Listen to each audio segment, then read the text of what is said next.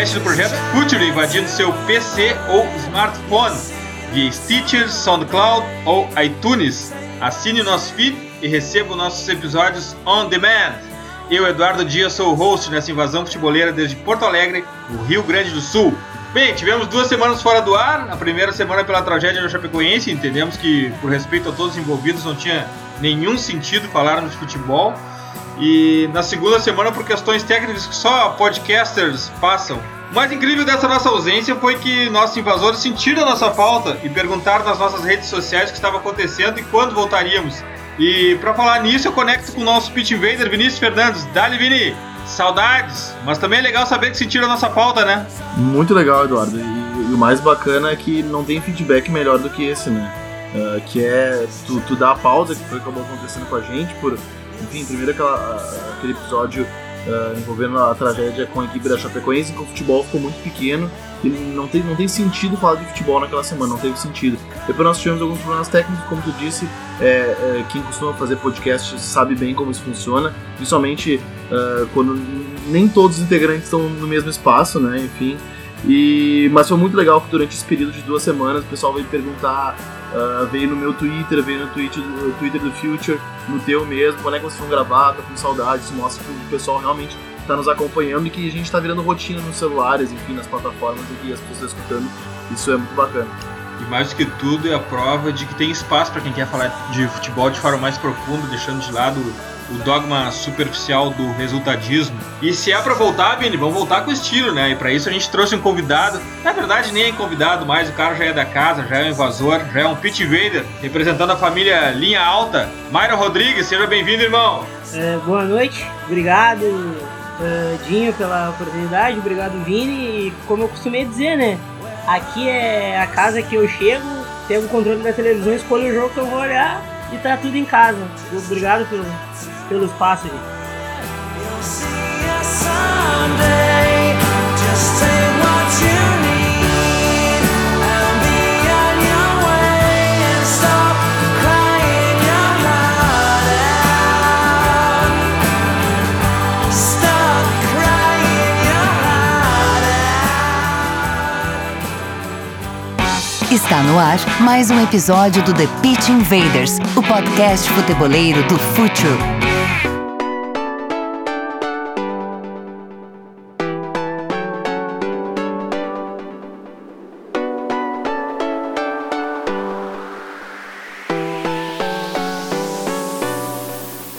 O Myron vem aqui com uma missão, né? Que é apresentar para nós cinco clubes underdogs, mas que possuem conceito e filosofia, os pequenos rebeldes com causa, tanto na parte administrativa como dentro de campo, e que por isso mesmo começam a aparecer de maneira mais forte na nova ordem do futebol mundial, novo mapa mundi futeboleiro. Mas antes de entrar nessa pauta propriamente dita, apresentando eh, esses cinco underdogs que o Myron vai listar pra gente, eu queria trocar uma ideia com vocês, Vini. Esse tema tem a ver também com a Chapecoense, né? A gente falou no Chapecoense ali na intro que a gente fez, e ela poderia muito bem estar aqui nessa lista. Inclusive, eu vi uma entrevista de uma lista de desempenho dos caras dizendo que agradecem muito a ajuda de clubes que querem ceder jogadores, mas eles têm um perfil muito definido sobre o tipo de atletas e desse conceito eles não abrem mão. Isso é filosofia de trabalho, né, Vini? Chapecoense também é uma underdog com conceito. Sim, é, isso, é, essa declaração, é, ela traz algo que, que, é- que é um fator em comum de todos esses times que o Myron vai listar daqui a pouco, ah, que são clubes muito profissionais que se viram com muito menos verba do que a maioria dos times das ligas que eles, eh, que eles disputam, e mesmo assim eles se mantêm competitivos. A, a Chapecoense passou por essa tragédia, ah, enfim, imensurável, E, e, mesmo assim, com, contando com toda a solidariedade dos outros clubes da primeira divisão que querem emprestar jogadores, ela diz que ela tem uma filosofia e que isso vai nortear o recomeço dela, como uh, norteou toda a etapa e a história desse clube. A Chapecoense certamente ela é um underdog, e, enfim, é um time que deixa um legado incrível, assim, uh, para todo mundo que acompanha futebol, um time que trabalha com muito profissionalismo, trabalha com muito menos verba todos os seus adversários. É legal a gente falar que esses clubes que o Myron vai listar agora, eles são super inovadores, têm conceitos super modernos, tanto na, na forma de administrar como dentro do campo também, como reflexo disso tudo. Mas eles são clubes por serem underdogs, por serem considerados underdogs, eles são clubes menores. E é muito mais fácil estabelecer isso num clube menor, né, Myron? É muito mais fácil estabelecer uma, uma filosofia moderna, ter paciência, esperar o momento certo para o clube crescer do que num time grande. Quando a coisa vem lá de baixo é muito mais fácil de transformar do que num, num grande time, a não ser que aconteça uma tragédia, como por exemplo o Inter tendo uma grande oportunidade agora, como a Juventus aconteceu na última década, que pode se reinventar na segunda divisão, né, Myron? Sim, porque tu tem o, o tempo para tu cimentar todo um conceito, toda uma filosofia nova e é um peso menor.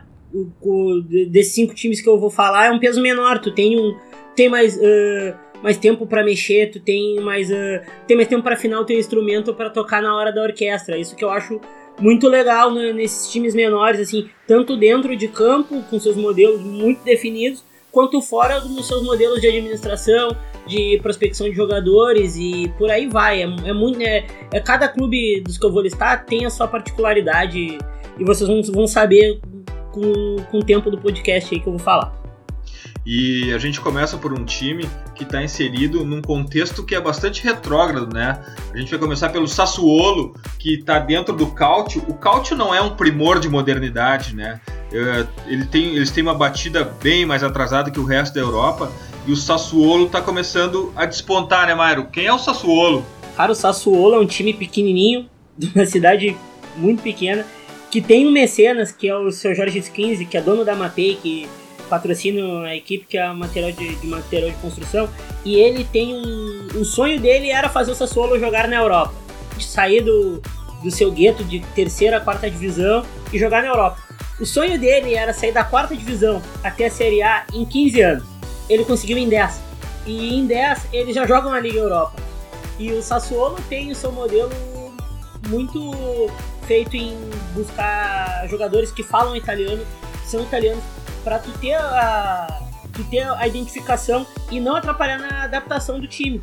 E, o, e não tem não tem muita grana sobrando na hora de contratar, por isso tem muita prospecção.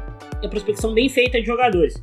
Eles prospectaram nesse meio, te, nesse meio tempo, assim, de 10 anos pra cá, por, por baixo. Uh, Manganelli, que virou um capitão, virou uma, virou uma referência do time, o cara tem quase 400 jogos com a camisa Sassuolo, tá lá desde 2009. Uh, Simone Zaza, criado, uh, foi pego no Ascoli, veio baratíssimo pro Sassuolo, foi pra Juventus e agora tá no West Uh, Nicola Sansoni, que já tá começando a dar seus passos na La Liga pelo vídeo real. E Simone Vissato, assim, que é um, é um croata lateral direito que foi recém-contratado pro Atlético de Madrid, que é um lateral de muito potencial. Todo mundo rendeu muito fruto financeiro. O único que ficou lá foi o Gaetano do Domenico Berardi, que é o verdadeiro craque do time, assim.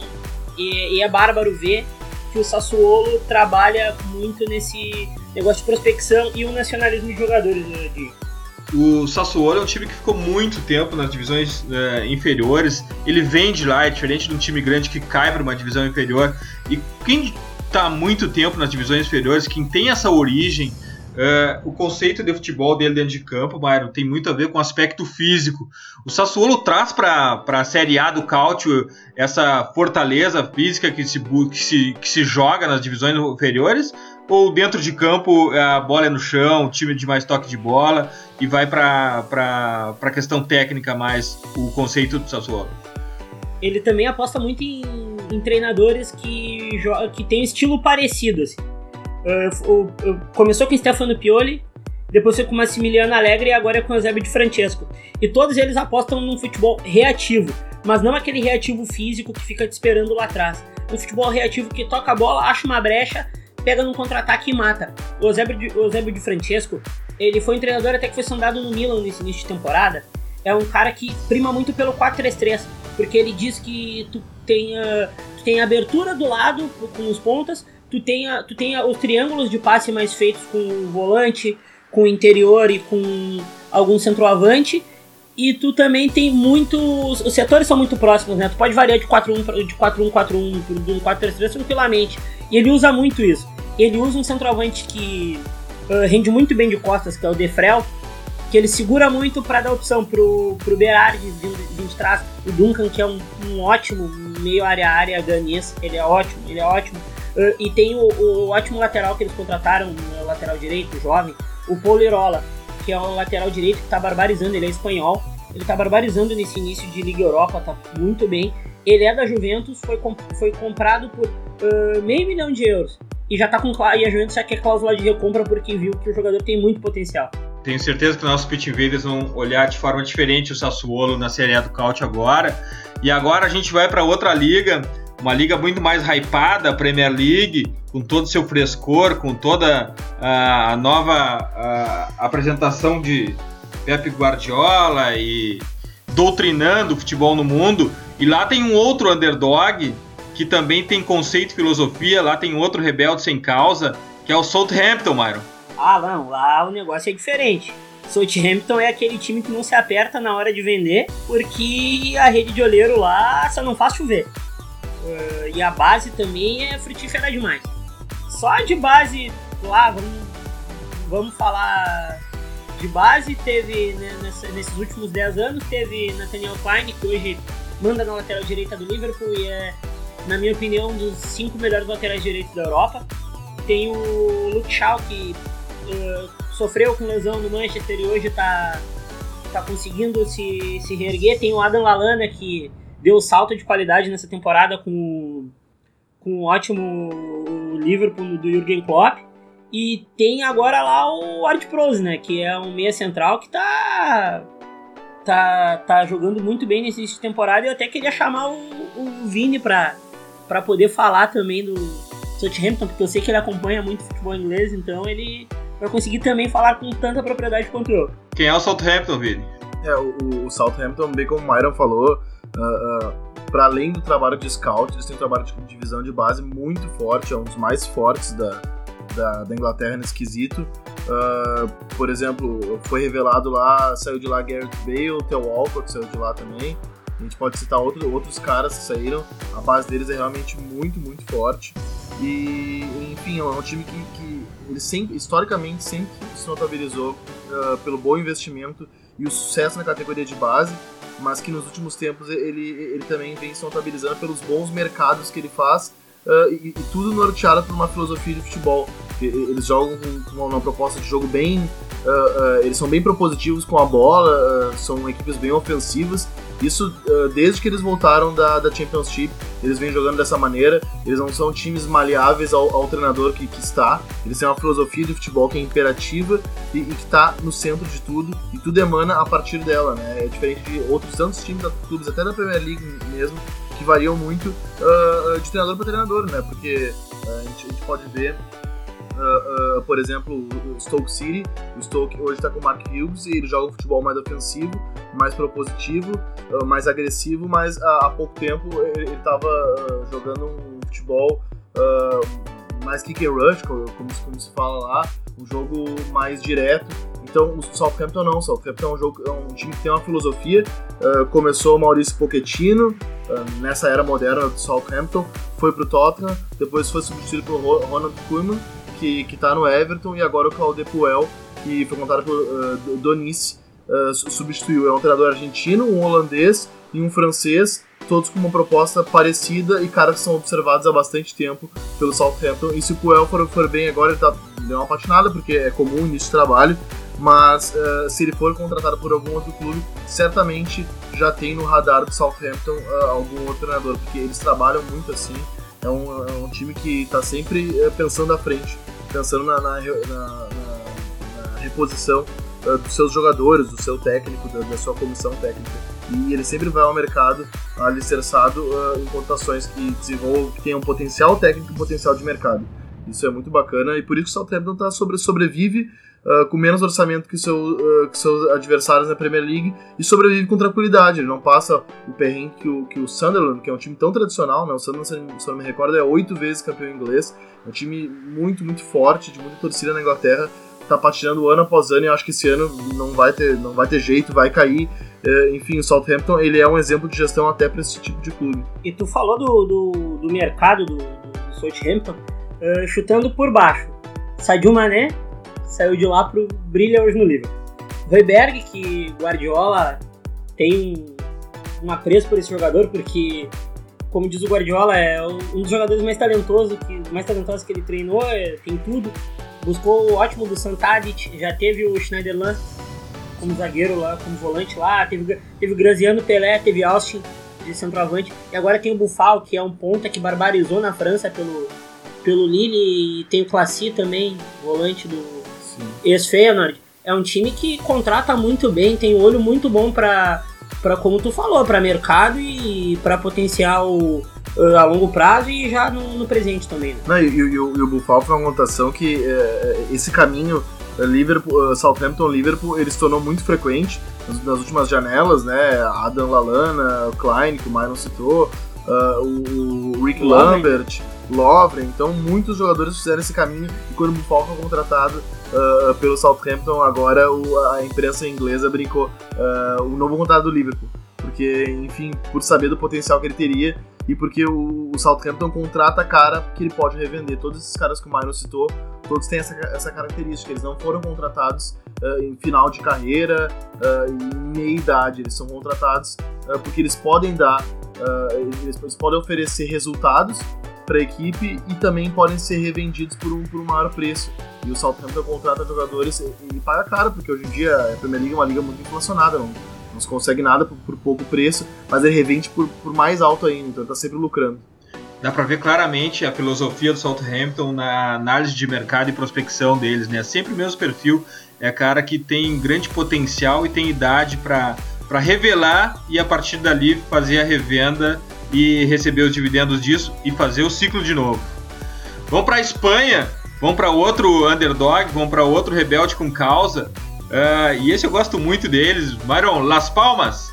Ah, tu falou e é meu preferido também. É, é como eu costumo dizer, tá tudo ali, sabe?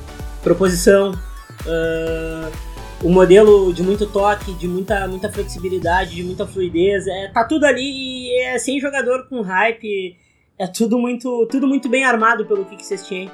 Uh, já era um time que na temporada passada, uh, mesmo lutando para não cair, porque quase caiu, era um time que o Luiz Henrique, o treinador do Barcelona, uh, pagava um pau tremendo. Dizia que era o time que jogava mais futebol na Espanha e com razão. Sabe, jogar futebol, independente do resultado. Eh, o Las Palmas ia pro campo e era um time que tu pegava ali um petisco para comer, uma cerveja para tomar e ficava muito feliz olhando ali. É muito toque de bola, tem o Rock Mesa que eu acho hoje. Bárbaro, na minha opinião, baita jogador, na, mano. Na, na, minha opinião, é o melhor tocador de bola da Espanha. Verdade. É, é um absurdo. Tem o Tana, que é um monstro, chegou, estourou tarde também do, do. Tem o Kevin Prince Boateng, que ainda bem que se reencontrou, porque é um jogador de muito potencial. Foi muito bem no Milan, se reencontrou lá. Tem o lateral brasileiro Michel pela direita, que é muito bom. E tem um monstro na zaga, que é o Maurício Lemos, que até deu problema contratual, ele tá sendo meio escanteado, assim. Porque ele não quer renovar o Barcelona, que é ele e o Las Palmas simplesmente não põe pra jogar. Sabe? É meio complicado, mas Maurício Lemos é um zagueiro nascido em 95, uruguaio, saído do Defensor Sporting é daquela geração de ouro do, do Uruguai que foi vice, vice-campeã do Sub-20 com o Nico Lopes, que tá no Inter, com o De Arrascaeta, com Sim. o José, José Maria Jiménez, com muita gente boa que infelizmente não fez a transição para a seleção principal do Uruguai, que o treinador, que o prof, prof Tavares, infelizmente não usa, né? Tavares não curte renovação. É, infelizmente não curte, porque tem muita gente boa no Uruguai. É, e Roque Mesa é o típico meio-campista espanhol, da toque e ritmo ao jogo, né? Sim, não, e, e, e, e, é o, o biotipo físico também, né? E o time, não exatamente. É alto, é, e, e, o, e, o, e o Rock Mesa é um negócio bem, é, bem diferente, né? Porque ele começou como meia terminal, meia quase fazedor de gols, e virou um volante. Eu escrevi sobre ele no Linha Alta também. Ele virou um volante de muito toque. Se eu não me engano, ele tem quase 90% dos passes certos e dá, se eu não me engano, ele dá dois, de dois a três passes chaves, que é passe para gol por jogo. Ele tem muita moral em Las Palmas. Ele tem tanta moral que existe um documentário sobre o Messa lá, da, da trajetória dele no Las Palmas. De tanta moral que ele tem. Bárbaro, uh, Myron, mas assim, Kevin Prince Boateng fugiu um pouco do conceito, né? Ele é um típica contratação futebol manager, caiu lá, não sei como, e tá valendo muito a pena, né? Me parece, inclusive, Mário, que ele tá muito feliz lá, né? Sim, tá feliz porque diz que se reencontrou como pessoa, né? Ele saiu do Milan, foi pro Schalke 04, fez duas temporadas fraquíssimas, fraquíssimas mesmo, assim, porque a gente sabe da bola que ele tem, né? Ele é um jogador muito talentoso, muito explosivo, muito físico, bate bem com os dois pés, infiltra na área, faz um gol, mas a cabeça dele não ajudava. Ele mesmo disse, né, que gastou tudo em dois anos, eh, se perdeu com álcool e mulheres e, e fe felizmente ele tá muito feliz lá e tá jogando bem, junto com o Marco Livaja e o bom Jonathan Vieira, que é um atacante que não foi também assim no Valência, mas chegou no Las Palmas e botou a cabeça no lugar também foi jogar e hoje é um dos artilheiros do, do time na, na La Liga. Chegamos na Bundesliga, no, no time mais hypado desses underdogs. A gente já dedicou um podcast inteiro para ele. RB Leipzig, Myron. Ah, eu ouvi o podcast de vocês, fiquei muito feliz e até escrevi depois, né? Pra, falando, falando, usando vocês como base. É um time que tu, tu vê que ali é, é um negócio mais científico da coisa. Tem célula na Áustria, nos Estados Unidos, tem uma célula em Gana, tem uma célula no Brasil. É tudo muito bem, tudo bem feito, tudo muito bem interligado para estourar na Alemanha. É um time que uh, é o taticamente é o contrassenso do futebol atual, porque joga no 4-2-2-2, um quadrado no meio, é um time muito vertical, que quase não usa a ponta do campo, é um time muito vertical. É um time, uh, que eu costumo dizer, simples, objetivo e bem armado dentro de campo. Fora de campo ele também tem muita coisa boa que eu vou acabar falando. Eu queria também que vocês chegassem na pauta, né? Que lá o, o Leipzig ele é muito diferente, né? A mensalidade lá, o, o associado paga 800 euros anuais, assim, isso é absurdo. E o, enquanto o torcedor do Bayern paga 60, assim, é, não tem tanto sócio assim e, a, e as pessoas veem o, o, Leip, o Leipzig com o nariz torto lá, é bem complicado para ele. O sócio é quase um acionista, né, do, do time desse valor, né? Não, os sócios lá, a maioria são uh, empregados da empresa, né? Sim. Aí é muito. É, tem, tem pouco sócio, 11 mil, a maioria é empregados é, do, do, do, time. E é um time que aposta muito em prospecção também. Pegou o Timo Werner no, no Stuttgart, pegou o ótimo Nabi Keita, que hoje é o meio-campista mais hypado da, da Europa, nasci em 95. Já todo mundo quer e já tá meio que um, um impasse, mas dinheiro não é problema lá. Não, e na Keita é muito bom. Eu, eu, tinha comentado sobre ele no, no, podcast que falávamos sobre o Leipzig e, e até, até fiz uma comparação na época do, do Demi e do Keita com, com o Kanté e o Drinkwater. Uh, porque são, o Keita é um cara que é muito incansável, assim, né? Assim como o Kanté, ele ele é um cara que ele parece ter quatro pulmões, assim, não para de correr o jogo Hum, todo. Não, ele. ele. ele. É ele que faz gerar a máquina pro ótimo Forsberg brilhar, que é o. É um meia. meia sueco de muito talento, é o camisa 10 do time. É um meia de muito talento, ele brilha. Eu, o, o Nabi Keita faz faz tudo pro, pro Forsberg, pro Sabitzer e pro bom Poulsen também, que pouca gente fala que é um centroavante alto, que joga de costas, e é um cara muito bom porque ele te dá o ritmo, ele não se assusta, ele é jovem também. É um time muito jovem. Até o diretor de futebol brincou que Messi e Cristiano Ronaldo não servem pro, pro Red Bull Leipzig por causa da idade. É, né? eu vi isso. Não, e tem outra joia aí na história da RB Leipzig que foi ter tirado Joshua Kimmich do Stuttgart com 18 anos de idade, né? Quando eles estavam na terceira divisão ainda. Descobriram essa bela joia do futebol mundial hoje. É que hoje é o é o LAN 2.0, assim, é. nas conversas que eu tenho. É um cara que é um centrocampista, um centrocampista muito bom, é um volante de qualidade, porque eu não gosto de usar muito o termo volante, né? Porque ele ele tá é, as pessoas, os jogadores eles têm que fazer tudo no meio-campo, né? O Kimmich é bem desses assim, ele faz de tudo mas o, jo o Joaquim Low viu que era um baita lateral e colocou lá e parecia que tinha nascido na, na base jogando de lateral, assim. E já, jogou, um e já jogou até de central, Mairo. E já jogou de zagueiro? Claro. Eu não vi, pô, é um absurdo o, o, o Kimmich, assim. E, e é muito assustador o que o Red Bull Leipzig faz com prospecção, porque são nomes desconhecidos pra gente. Eu, há seis meses atrás, eu não sabia direito quem era Naby Keita, assim. É, é assustador mesmo, assim, saber disso. Bárbaro, mais sobre a RB Leipzig no nosso histórico de podcasts. E a gente chega E, e no Linha Alta também tem. no Linha Sobre Alta, o- Bárbaro, é. Linha Alta também. A gente, poxa, Linha Alta é nosso irmão, é um blog sensacional. É, está proibido de ser citado nas dicas futeboleiras de tanto que a gente fala aqui. E... Ainda bem, senão vão dizer que é merchandising.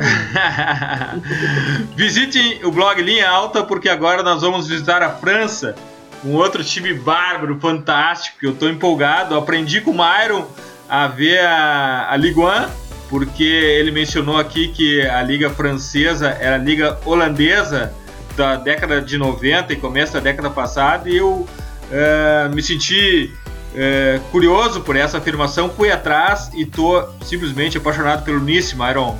Ah, o, Ni- o Nice, ele é. É, ele é meio que um reabilitador, assim, de jogador, né? Eu costumo dizer assim. E ele mescla muito com base, né? É, temporada passada foi Benar, estava desacreditado, que era um cara de muito talento, que até passou pela Premier League, pelo Newcastle e não, não confirmou, foi pra lá e arrebentou e hoje tá no Paris Saint-Germain. Agora eles têm um trio de, que eles, eles reabilitaram, que é o Dante, zagueiro brasileiro, o Belendá, que é um meia marroquino francês de muito talento, muito talento, que é o cérebro do time, e o, o polêmico e o nosso bad boy preferido, que a gente ama amar, que é o Balotelli, né? Why Always Me? É, sempre que homem o Balotelli. E, e é um clube bem pequeno, assim, é um, é um clube pequeno da Riviera, fez estádio novo, né? E eles sonham em chegar na, na Champions League, e é um time que aposta muito em categoria de base e prospecção dentro da própria França, sabe? Ah, e eles ah, são uns também dos que voltaram naquele boom de linha de 5. Jogar com 5 cinco, de- cinco, uma linha de 5 defensiva que tem com o grande bastião dessa, dessa, dessa linha de 5 é o Malang Sarr, um zagueiro de 17 anos, ah, francês. Eu me esqueci a ascendência dele, eu acho que é do Senegal. Ele tem 17 anos, é um zagueiro de pé esquerdo, de muito, mas muito talento. Ele toca com a.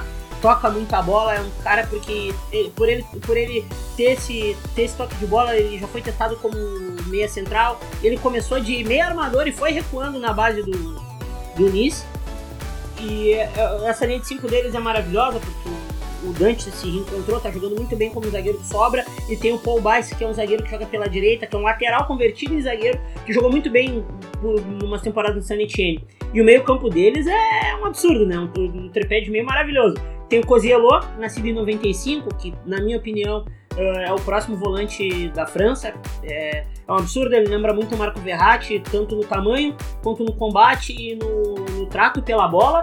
Tem o Valentim Ciprian, que é o meia que eles buscaram. O Willan Ciprian, que eles buscaram no, no LAN. Nascido em 95 também, é um todo campista como o Naby Keita, corre o tempo inteiro, faz muito gol, faz muito gol. E tem o Seri, que é um volante mais combativo, nascido em 91, que é da base também. É o time que mais troca, troca passe na França, é, depois do PSG. É o time que tem a segunda melhor média de posse de bola depois do PSG. E o cara que desequilibra lá é o Benandá, né? É um monstro, é um, é um cara que brinca de jogar, foi muito bem no Montpellier, inclusive foi campeão francês lá. Foi pra Ucrânia, não brilhou, foi pra, pra Gelsenkirchen jogar no Schalke também e, e nada. E hoje no Nice é o cara que tá fazendo o time dar o, dar o salto de qualidade junto com o Balotelli. Eu citei uma coisa que a gente tem certeza absoluta aqui nesse podcast, né, no Pitch Invaders, né, Vini? É de que o mapa mundi do futebol tá mudando. E quem não levantar a cabeça, não olhar para os lados, não aprender e não entender que isso está acontecendo, vai acabar ficando para trás. E a gente tem que incluir, eu acho que mais dois clubes nessa lista, de a gente ampliar o leque para o resto do mundo.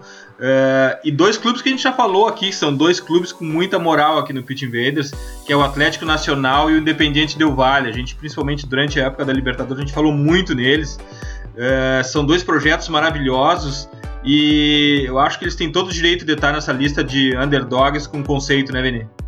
Sim, certamente. E a Libertadores ali ela foi a, a prova disso. Acabou sendo uma, reunião dos dois, né, afinal, e, e, e vias diferentes, né? O, o Atlético Nacional é o time que investe mais pesado, uh, mas investe bem, investe com critério, que é, que é isso que a gente fala muito aqui, né? E, e o Independente Del Vale já faz um trabalho uh, de base muito forte. Ele chegou na final da Libertadores com o time jogar junto há muito tempo, e que os caras se conheciam há muito tempo também, um treinador que, que também conhecia a casa. Então, é um time que aposta na continuidade no trabalho de base, um time muito jovem. O Atlético Nacional já é um time que a, aposta uh, também na base, mas no mercado mais agressivo. Mas vai bem, né? Faz um mercado muito bom. E sobre o Del Valle que vocês estavam falando, é um time que tem uma cartilha de jogo, né? Tem uma É, cartilha, tem uma cartilha Uma de coisa jogo. A gente já de falou ver, sobre isso, né, Mário? Tem uma cartilha É. de jogo estabelecida. É uma coisa rara de ver, é time a 40 metros, jogando 40 metros longe do gol. É um time que tem, tem que ter compactação de 35 metros. E, e a base tem que jogar do mesmo jeito que o profissional. É um negócio que lá na frente ele te dá fruto. Tanto É, que o deu- Uma- o, o que, o, o que o pessoal confunde muito, o mesmo jeito, é o mesmo conceito do profissional, né? Não necessariamente no mesmo esquema de jogo e tal. É o mesmo conceito É, de é o futebol, mesmo a mesma conceito. filosofia. Nada a ver com É, é, é, esquema a gente tem- tático 352, 442. Isso aí é outra coisa. Sim, é, é, é que se se fala muito no Brasil assim, ah, o, esquema tem que ser o mesmo, né? assim, o que, adianta o sub-15, o sub- o sub-18 e o sub-20 e o profissional jogar no 4-2-3-1 se o modelo de jogo não é o mesmo? É, exatamente. Vai nortear o modelo de jogo. Ou se a Claro. característica dos jogadores também não bate na base, né? Geralmente não, ba não bate porque tu tá tratando de um profissional de informação. Ah, o- a- as pessoas no Brasil têm que saber dissociar o, o, o esquema de jogo do conceito. Exatamente. Isso é São- muito confuso ainda. O, o o nosso debate, quando a gente debate, a gente vê debate, e quando a gente debate, porque ah, do Brasil a gente é um debate, a gente ama futebol, todo mundo sabe futebol no Brasil, né? Minha mãe cozinhando, ela sabe, ela sabe das coisas também, todo mundo fala sobre futebol. A gente tem que saber diferenciar os termos. A gente confunde demais também. Também quando também tem o negócio do estilo europeu, entre aspas, ah, não é só porque tá lá na Europa é bom, tem coisa errada lá, como aqui também tem. Só que aqui a gente tem um. A gente tem. A gente tem. ah, o debate já é meio enviesado e a gente tem meio que um nariz torcido também pra tudo que é moderno e tudo que vai te tirar da zona de conforto, né? Vamos adiante, a gente precisa falar também sobre a quarta bola de ouro de Cristiano Ronaldo. Foi merecido, Vini? Ah, acho que foi sim. A a Eurocopa foi decisiva nisso, né? Ah, sim, a a Eurocopa foi decisiva, a Champions League dele também. O Mário tá aqui do meu lado dizendo que não, mas com todo, com todo o clubismo dele, que, que, ele já vai manifestar agora, ah, mas foi pra lá de merecida. E, e a gente sabe que esses prêmios eles, eles têm um caráter ah, de, de representatividade também muito grande. Então, o, Cristiano, o que o Cristiano Ronaldo fez com a seleção portuguesa foi muito representativo pro país, pra Europa e, e acaba justificando a bola, a bola de ouro. Myron, eu não, vou, eu não vou perguntar pra ti se ele foi justificado ou não. Eu quero saber o seguinte: são quatro bolas de ouro. Esse Cristiano Ronaldo, dessa quarta bola de ouro, é diferente do Cristiano Ronaldo da primeira bola de ouro, né? Ele era muito mais físico, ele corria Claro. 50 metros, hoje ele, tá, hoje ele tá restrito a 20, 25 metros, muito mais posicionado aqui naquela, naquela zona que ele é mortal, entre o lateral direito e o central, ali onde ele exerce toda a habilidade dele e ali onde ele tem ainda uma potência física. Mas aquele Cristiano Ronaldo exuberante da primeira bola de ouro de corria 50, 55 metros não existe mais, né? Ah não, o Cristiano Ronaldo impressionista que tinha turbos nas pernas e, e chutava de 40 metros de distância do gol, não existe mais. É, é meio complicado dizer isso, o Cristiano Ronaldo ele não tá no fim da carreira, mas ele vê que o corpo dele já tá começando a dar sinais de, de entre aspas, a velhice, e ele tá posicionado e tá cada vez mais letal, porque a média de, de gols dele não baixa, Ah, ele não... É, ente- Ele é um cara entender isso é um mérito também, né, mano? Sim, não. Romário fez. Romário começou com um ponta e depois virou um centroavante letal. Se reinventar, inteligência. Pirlo, como volante, era um meio armador normal, virou um volante que, é, que eu costumo dizer que ele é o Michelangelo do futebol. Cristiano Ronaldo ele tem muito mérito, ele é muito inteligente. Eu sou um torcedor do Atlético de Madrid, eu sofro com ele volta e meia. então eu sei, eu sei reconhecer o meu, meu, meu rival ele é um cara que mereceu sim a quarta bola de ouro, por mais que eu tenha, na minha opinião, eu acho que o Griezmann merecia também, mas foi uma pena o Griezmann não ter ganho os títulos e nem o Soares também ter ganho os títulos, porque essa temporada foi maravilhosa. Mas o Cristiano ele fez por merecer a Eurocopa, ele não foi aquele craque do Real Madrid, mas ele foi um líder, ele foi aquele cara que a gente até então não conhecia. Foi um Cristiano Ronaldo bem diferente no fator fora de campo também, não só dentro.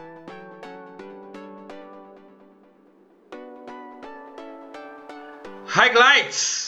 Bom, o meu highlight vai ser um pouco excêntrico, vai para Kashima Antlers 3, Atlético Nacional 0. Como a gente falou há pouco agora, o projeto Atlético Nacional ele é fantástico e ninguém apostava no Kashima.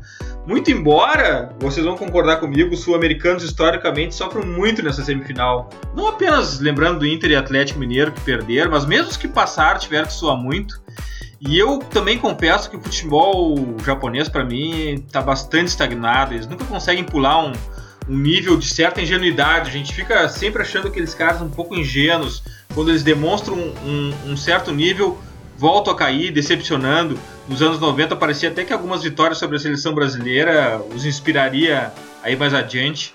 Mas sempre tinham que recomeçar do zero. E justamente agora, por tudo isso, eu não esperava que o Atlético Nacional tivesse um adversário à altura.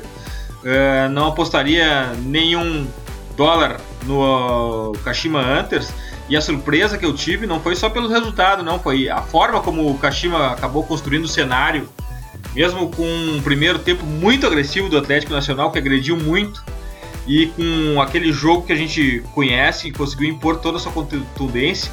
Uh, o Mairo vai, vai, vai vai identificar bem que eu vou falar agora. Matheus Uribe na frente da área, Mário, uh, no espaço gerado por Borja, que ficou de costa pro gol segurando os dois centrais japoneses, e Berrio pela direita, deram muito trabalho para esses japoneses. Eles tiveram que suar muito para para segurar esses caras. Não dá para negar também que os japoneses estavam sempre com o contra bem engatilhado.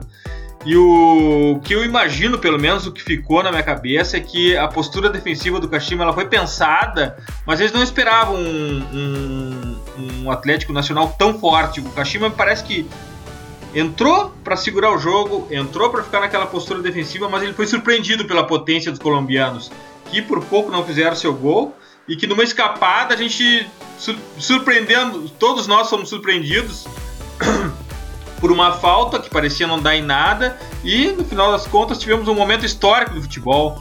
O primeiro vídeo pênalti da história e aqui eu queria fazer uma pausa, talvez uma pausa não tão longa quanto a do árbitro para ir até o monitor ver o que estava acontecendo, mas eu queria saber de vocês, Vini. Eu confesso que sou careta e conservador, mas vocês são os caras mais progressistas aí. Curte esse vídeo pênalti, Vini? Eu, eu, eu, gosto do recurso da imagem. Eu, eu defendo isso há um bom tempo. Acho que é normal que, que ele Uh, enfim, acho, acho que é normal que, que, que ele demore para entrar com naturalidade no jogo, porque é um recurso novo que os árbitros estão aprendendo, estão se adaptando, tá se adaptando ao esporte, porque não é da natureza do, do futebol usar esse tipo de recurso, mas eu sempre fui favorável e, e eu sempre sou favorável a quanto menos interferência uh, da, do, do, erro do olho humano tiver, melhor. E, e, acho que o esporte ele conta muito com, com isso um erro. O, o resultado final ele está muito atrelado a, ao erro e, e a lance de interpretação do juiz também, muito mais que qualquer outro esporte. Então, por isso, e até para reduzir as possibilidades de erro, eu sempre fui a favor do uso de vídeo em lances capitais como de pênalti. Mesmo que, que tenha sido utilizado o recurso do vídeo uh, nesses jogos do Mundial, mesmo assim a arbitragem tem se atrapalhado muito. No jogo do Real Madrid também, o juiz foi e voltou no mesmo lance, é, é algo novo, mas que eu vejo com bons olhos. Myron, tu não acha que a forma de, de buscar um auxílio do vídeo, como é feito no Brasil, ainda de forma pirata, um juiz lá do lado de fora fala no, no interfone pro, pro, pro juiz que está lá dentro, muito mais ágil e prática do que essa de parar o jogo, ir na TV, assistir um replay e depois voltar? Não, é, é, mais prático, sim, óbvio, mas é muito, muito torto, né? o cara tá lá do lado de fora, ele tá olhando pela uma televisão, é muito estranho. Uh, mas uh, eu não tenho nada contra. Eu tenho o, o, que eu tenho contra é o, o, campeonato que foi testado. Sabe? Depois da Copa do Mundo, a, a, a competição de clubes é o mundial de clubes é o, é o, maior, é o maior, o maior o maior campeonato da FIFA. E tu não pode testar isso no mundial que por mais que o sul-americano que dê muito valor, o europeu nem tanto, mas ainda é o maior campeonato, é, é o, é o sonho de todo sul-americano é no time europeu. Tu não pode testar isso num, num campeonato num campeonato tão grande. Testa no Mundial Sub-17, testa no Mundial Sub-20, testa num, num, campeonato de futebol feminino, num campeonato menor da, da Europa. Não testa num, num campeonato mundial, porque querendo ou não, o trabalho do ano inteiro te vai por água abaixo depois de dois minutos ele não viu o pênalti, depois de dois minutos ele deu. Isso é muito estranho, sabe? Bom, eu preciso invadir o campo de novo para terminar meu highlight, dizendo que o Atlético Nacional do segundo tempo não teve nada a ver com o do primeiro. O Kashima, o Kashima apertou mais as linhas, acabou fechando os espaços verticais de circulação de bola e o Atlético foi muito horizontal. E aí não conseguiu tirar a zaga japonesa do lugar. Faltou imaginação aos colombianos que com o passar do tempo foram se desesperando Reinaldo Rueda não achou ótimo, Reinaldo Rueda não achou soluções. E no final a vitória do Kashima se deu por componentes muito comuns japoneses: paciência, precisão e tecnologia. Foi isso que eu vi de Kashima Antlers e Atlético Nacional. Qual é teu highlight, Vini? Meu highlight vai para Middlesbrough e Liverpool. O Liverpool venceu por 3 a 0 uh, ah, a partida. O jogo foi no estádio de Middlesbrough. Uh, embora o Middlesbrough seja perto da zona de rebaixamento, ele complicou muita gente já nessa temporada. Ele complicou o Arsenal, ele complicou o Manchester City e, e, e se, ele joga de uma maneira muito fechada. E o Liverpool tem muito problema para destravar essas retrancas e, e, se imaginou que enfim, o Liverpool talvez não fosse vencer a partida, principalmente porque vinha de empate contra o West uh, jogando em casa, né, e enfim, é, não é o melhor momento do Liverpool na temporada, principalmente pela ausência do Coutinho mas o Liverpool voltou a fazer um bom jogo, conseguiu desenvolver bem o seu modelo de, de toque curto e muita profundidade, muita agressividade. O time finaliza muito a gol, é um time que mais finaliza na, na Premier League e contou muito com Adam Lallana numa grande noite que ele fez dois gols. Uh, o Adam Lallana é um jogador muito importante para esse modelo do Jurgen Klopp. É ele é um cara que ele, ele, eu sempre digo que ele foi o cara que mais mudou Uh, que, mais, que, que, mais mudou com a chegada do Klopp. O, o Klopp ele transformou o Lallana. O Lallana ele, hoje é um jogador muito mais competitivo. Ele joga em outra faixa do campo, é bem verdade. Ele joga uma faixa mais recuada, joga como interior. E ele chegou no Liverpool meio ofensivo, porque no, naquele 4-2-3-1 do Maurício Pochettino, do, uh, da equipe que ele jogava no, no Southampton, o Adam Lallana era um meio ofensivo que jogava por dentro. E, enfim, o Adam Lallana hoje é outro jogador.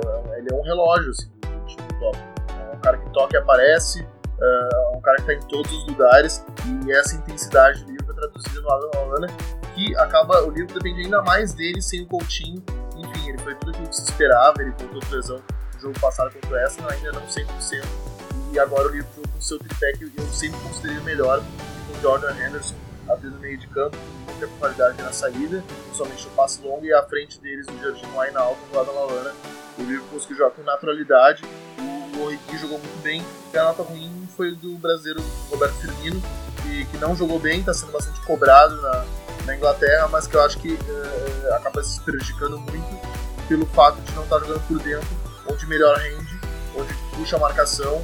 Ele está jogando pelo lado, está sendo sacrificado porque o Coutinho não está em campo, ele, ele passa do Coutinho e o Origi joga por dentro. O Origi tem feito seus gols, mas o Roberto Firmino ele não joga tão bem uh, ali por fora. Acho que ele perde muito do, do, potencial dele do jogo, que é um que, que acaba se, se mostrando por dentro entre os marcadores, entre a linha dos volantes e a linha dos zagueiros. E, enfim, Firmino sendo bastante cobrado devendo boas atuações. A conta da lesão do Coutinho caiu no colo do Firmino, né, Vini? Ah, com certeza. Acabou caindo no, no colo dele. Uh, todo mundo piora, uh, piora assim, proporcionalmente sem o Coutinho. O Coutinho fazia o time jogar e o Firmino precisa do setor ofensivo mais ainda, e isso acaba deflagrando um problema do Liverpool, uh, história, histórico não, nos últimos anos, bem claro de elenco, se imaginou que isso aconteceria. O Liverpool esse montou um bom time, o Liverpool tem os 11 do Liverpool, para mim, eles não, eles não deixam a desejar como os outros times da Premier League, mas o Liverpool não tem elenco, enquanto outros times, uh, por exemplo, uh, tu vai olhar o Manchester City, sei lá, perde o Nolito, uh, tem o Navas de repente no banco, outros times, o Manchester United mesmo, enfim, não tem o. Tem o Rooney no banco, por exemplo. O, Chelsea tem o William e o Liverpool não tem jogadores à altura para repor, principalmente em meias extremos. Ele está no mercado, talvez acabe dando alguma cartada por algum jogador agora nessa janela. Se fala muito em Pulisic, uh, jogador americano do, do Borussia Dortmund, mas não, não se sabe. O fato é que o Liverpool tem muitos problemas com o elenco, quando perde seus grandes jogadores, o jogo fica muito comprometido. Myron, teu highlight? Cara, o meu highlight vai pra minha queridíssima Série A. Infelizmente o Milan perdeu de 1 a 0 para Roma fora de casa no Estádio Olímpico. Um golaço, um golaço do, do ótimo Nengolan que o Spalletti reinventou, né? Colocou ele numa faixa mais à frente do campo e o Milan sofre. Uh, mesmo jogando bem, o modelo ainda é meio é meio engessado por causa da, das peças que o Montella tem, porque sofre sem Montolivo, não tem o Baca na frente, tem o, o, o Lapadula, que a gente sabe que é o centroavante lá italiano, canilheiro e, e, e, rebatedor de bola. E o Milan teve a chance de fazer 1x0 num pênalti, o Niang colocou na mão do Cesny. E o Milan sofreu muito, né, depois que, depois que tomou o gol, porque é um time muito jovem. É uma reinvenção do Milan. O Milan tem uh, uh, seis jogadores vindo da, vindo da base no seu time, seu time profissional. É, é um trabalho de formiguinha que o Montella está fazendo enquanto tudo não é vendido. Já a Roma, a Roma tá, com, tá andando, tá muito bem nesse início de ano, tá com o, o trio de ataque muito bom com Perotti, Salah e Edin Dzeko, que tá fazendo muito gol, tá de artilheiro no campeonato, no campeonato italiano. Tem o, o, o bom, o bom Nengolan que tá jogando numa faixa mais à frente, o De Rossi que parece vinho, que vem envelhecendo e vem jogando melhor. E tem o Strootman que não se quebra de jeito nenhum, voltou a ser o jogador que a gente sabe que é. E tem a grata surpresa lá, o brasileiro chamado Emerson Palmieri, que é um lateral esquerdo que o Santos não utilizou muito e tá jogando muito bem lá na, lá na Itália, que é, a gente sabe que lá é muito difícil jogar, e ele tá dando conta do recado e se firmando na Roma. Preview! Meu preview pro próximo final de semana vai para Real Madrid e Kashima Antlers às 8h30 da manhã de domingo na Fox Sports. A final do Mundial de Clubes FIFA. Já prevejo muita uh, posse de bola pro Real Madrid, mas vai ser mais uma diversão mesmo, ver se a gente acha alguns videopênaltis aí perdidos no meio do jogo. E sempre é uma decisão, sempre é a diversão. Acho que vai ser Real Madrid, é sempre bom, muito bom de ver. Zidane numa fase exuberante, eu acho que ele já não precisa mais provar. Alguns podcasts atrás a gente falava da necessidade do Zidane ainda provar ser um grande técnico. Eu acho que ainda falta ele passar por uma dificuldade, porque técnico também é, mostra o seu valor na dificuldade, mas por enquanto ele está sendo, tá saindo muito bem. Então, meu preview e a minha sugestão de jogo no final de semana é Real Madrid Kashima Antlers, a final do Mundial de Clubes. Vini, preview? Vamos começar pela sexta-feira, 5h30. A Fox Sports vai transmitir Hoffenheim e Borussia Dortmund. O Hoffenheim ainda invicto, o único invicto, já que o Red Bull Leipzig perdeu na última rodada, ele é o único, o último invicto uh, na Bundesliga, mas um time empata muito, por isso está em quarto, o Dortmund está em sexto, um ponto é a distância entre os dois, eles se enfrentam agora sexta-feira. Uh, no domingo, às duas horas, City Arsenal se enfrentam no City of Manchester, uh, com transmissão da ESPN Brasil e a Rádio Guaíba aqui do Rio Grande do Sul vai transmitir o jogo no 101.3 FM e para quem não é do Rio Grande do Sul pode baixar o aplicativo Rádio Guaíba. O, falando um pouco do jogo, o, o City vem patinando, acabou ganhando a última partida. Uh, o, já o Arsenal não, era justamente o contrário, o Arsenal vindo no momento de afirmação e perdeu a última partida para o Everton. Uh, eles estão colados um no outro, uh, o Arsenal em terceiro, o City em quarto e eles vão se enfrentar num jogo que vai ser bastante decisivo. Depois, segunda-feira, concluindo, às 6 horas, também do transmissão na ESPN Brasil, tem o Merseyside Derby, que vai ser entre Everton e Liverpool. É um jogo uh, de muita rivalidade, muita tradição uh, municipal ali da terra dos Beatles. O, o, Liverpool vem de uma vitória, o Everton vem de uma vitória muito importante e afirmativa contra o Arsenal. Vai ser um jogo bem legal e acho que vai ser um jogo bem equilibrado. Myron, tua sugestão pro final de semana? Uh, minha, minha, sugestão como italianinho é Juventus e Roma no sábado, uh, 5h45, uh, no Juventus Stadium, no, passa no, na Fox Sports e na ESPN Brasil. a Roma tá atrás da Juventus, tá quatro pontos de diferença, é obrigada a ganhar fora de casa no terreno hostil lá no Juventus Stadium. E a Juve completa com volta de Dybala, todo mundo, e a Roma também completa com o reforço do Francesco Totti que não pode jogar contra, contra o Milan. Vai ser um jogão que já pode definir uh, para onde vai o campeonato italiano uh, em dezembro. Assim, é um negócio bem, bem complicado. Só para não deixar passar aqui, RB Leipzig e Hertha Berlim, outro jogaço. Ligue 1, Monaco e Olympique de Lyon. E ainda na Liga Holandesa, na Eredivisie, Ajax PSV. Todos os grandes jogos para acompanharmos, todos nós seguidores do Pit Invaders.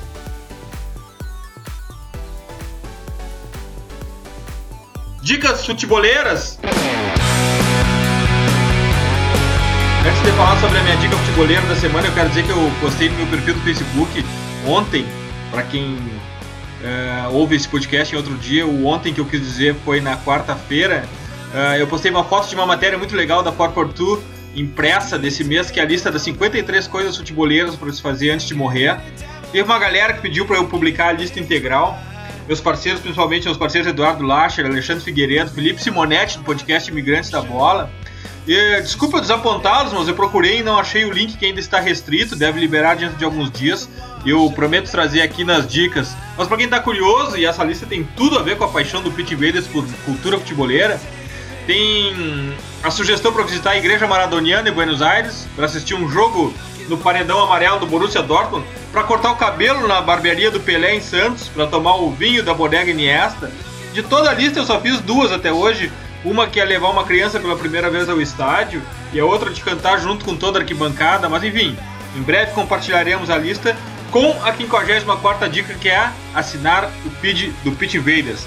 Mas eu quero deixar minha dica futebolera da semana, que vai para um post do blog Esquemão sobre os destaques táticos de 2016 no Brasileirão. O blog Esquemão de Gustavo Fogaça, o Gufo, não, um Pit Invader que já esteve aqui com a gente.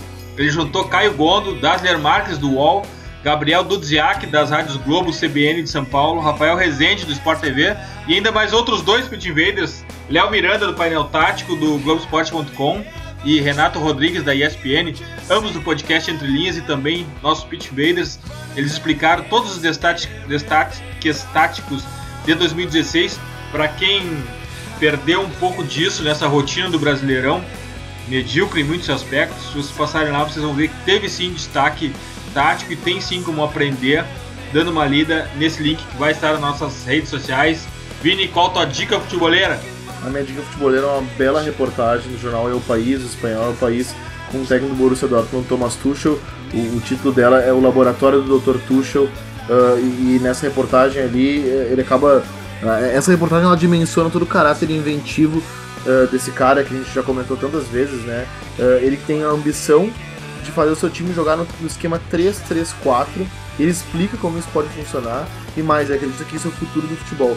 Um futebol muito propositivo com muitas chances de gol. Uh, e eu, eu vou rapidinho, eu sei que já não tempo estourado, uh, uh, fala, abrir uma, uma, aspas do, do, que ele disse na reportagem. Ele disse, agora tô lendo em espanhol, vou traduzir rapidinho, grosseiramente talvez. Uh, ele disse o Dortmund uh, quer elaborar um jogo desde trás, né, um jogo qualificado desde trás, uh, que tem o propósito de enfrentar defesas muito fechadas. Ele disse: para abrir muralhas é preciso tocar e se movimentar, e para tocar e se movimentar é preciso que mais, mais do que boas pernas, é preciso de ritmo. E, e daí, segundo o técnico, né, ritmo é mesclando, mesclando passes curtos, médios e longos, alcançando um estado mental de sintonia coletiva o processo, segundo ele, é mais que físico, é psíquico e o efeito é musical. Uh, os passes, segundo Tuchel, são como notas em pentagrama. E se a composição é boa, tem harmonia. E o treinador recorre a uma onomatopeia para explicar o que, ele o que ele persegue tanto. Né? Ele diz que, que é, é, é, o tic-tac é tic-tic, tac, tac. O, o, dele prolonga o A do tac que ele diz que é o que uh, o, o tic-tic são os passos curtos que distraem e o tac, uh, né, com a vogal uh, estendida, é o passe longo que vai mudar de, de setor, mudar de corredor, vai infiltrar e romper uma defesa.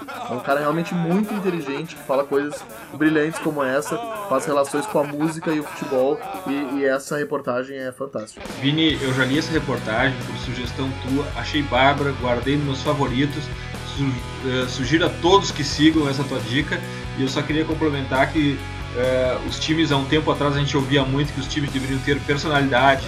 Depois a gente começou a ouvir que os times teriam que ter intensidade. E parece que estamos entrando na era do ritmo. O time precisa ter ritmo. E eu concordo muito com isso. Graças, Vini! Valeu, Eduardo. Valeu, Myron. Até a próxima. Myron, qual a tua dica futeboleira? Linha alta tá proibido, hein? Não, linha alta a gente vai, vai deixar de lado e vamos falar da paixão de 8 entre 10 uh, guris da minha idade, que é o, o Football Manager, que lançou a versão nova agora em 2000, no fim de 2006, a versão 2017 do jogo, e tá finíssimo, tem mapa de calor, tá é uma tu fica imerso no jogo, porque então tu, um cara que cuida de tudo, desde a categoria de base a, ao profissional, cuida da prospecção, tu cuida da tua da tua da tua comissão técnica, tem de tudo lá, tu consegue o jogo comprando pela Steam, é um jogo muito bom. Tu perde de 9 a 10 horas por dia se tu deixar te levar pela coisa, mas eu como como bom jogador eu digo que vale a pena tu fazer isso, viu, Di? Obrigado aí pela oportunidade, até a próxima e ouçam Pit Invaders e eu tô muito feliz de estar aqui, muito obrigado. Obrigadão, graças, Myron. Tu já é um pit invader, tu já é um jogador da nossa família, minha família Future. E muito obrigado a todos que sentiram nossa falta nesse período sem podcast. Nós também sentimos muita falta de falar de futebol com vocês. Pra gente é um prazer aprofundar ah, todos os conceitos sobre o maior esporte do mundo. E não esqueçam, The Pit Invaders, o podcast do projeto Future, está no iTunes, no Stitcher e na SoundCloud. Assine nosso pitch. Sigam também nossa playlist futeboleira, hashtag do Future FC no Spotify. E curtam a melhor galeria de futebol culture do Instagram, do perfil Future FC. Abraço e até a próxima invasão, The Pitch Invaders.